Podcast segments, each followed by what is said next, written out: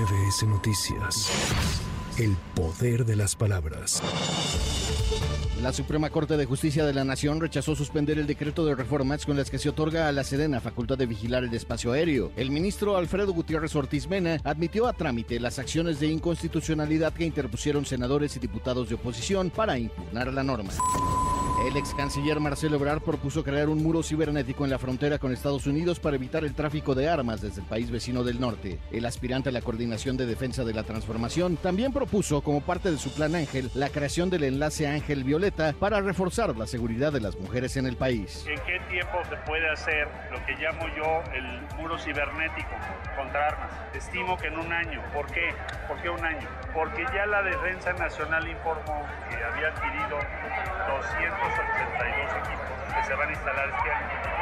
Entonces estimo que lo que nos faltaría sería un año más para otros equipos adicionales. Estamos ya haciendo la estimación porque nos falta todavía la estimación de inteligencia artificial, pero en cuanto la tenga se las hago llegar. Pero sí tenemos los recursos, no estamos hablando de algo que no se pueda hacer. El senador con licencia Ricardo Monreal aseguró que el aspirante a la candidatura presidencial del Frente Amplio por México, Xochil Gálvez, debe transparentar los contratos de su empresa High Tech Services con el sector público. En conferencia de prensa desde La Paz, Baja California Sur, Ricardo Monreal destacó que así como ocurre con los políticos, los empresarios también deben rendir cuentas e informar que el dinero que obtienen es bien habido. Si un político tiene que rendir cuentas, un empresario también.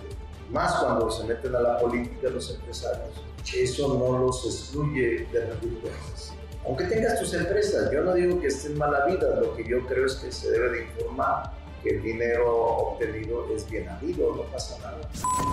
La aspirante a la candidatura presidencial del Frente Amplio por México, Xochil Gálvez Ruiz, retó al presidente Andrés Manuel López Obrador a que la denuncie si tiene alguna prueba de que haya hecho algo indebido. En entrevista, la senadora por el PAN respondió a los nuevos señalamientos del titular del Ejecutivo y aclaró que los contratos que han obtenido sus empresas no son producto de actos de corrupción. No hay un caso de denuncia como funcionaria pública hacia mi persona, ni como funcionaria federal, ni como jefa delegacional, ni como senadora de la República. No hay. Si él tiene alguna prueba de que yo he hecho algo indebido, que me denuncie que las presente, que presente la denuncia. Él cree que basta tirar lodo para descalificar a una persona, se topó con pared. Esta mujer es una mujer honesta y trabajadora.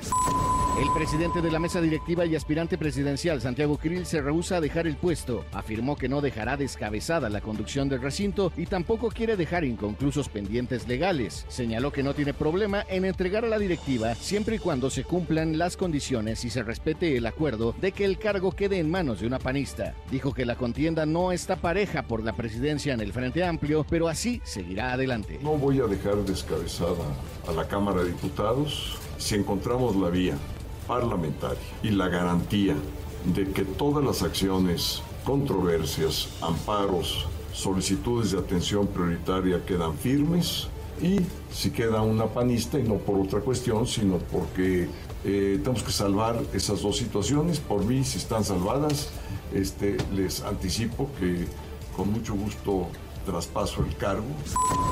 Autoridades capitalinas ofrecen apoyo a las familias de las personas que resultaron lesionadas, así como de la persona que falleció durante la explosión por presunta acumulación de gas que se registró en un domicilio de la colonia Punta de Ceguayo en la alcaldía Álvaro Obregón. En conferencia de prensa, el jefe de gobierno Martí Batres refirió que funcionarios de diversas dependencias acudieron al sitio del siniestro. El gobierno de la Ciudad de México ha estado atendiendo el tema de la explosión que ocurrió en Álvaro Obregón. Ahí está la secretaria de Gestión Integral de Riesgos y Protección Civil.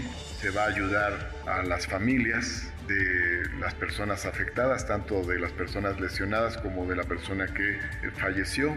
Está ahí presente también la Comisión de Atención a Víctimas, la Fiscalía y las instituciones para atender a las familias. Para MBS Noticias, Javier Bravo. MBS Noticias. El poder de las palabras.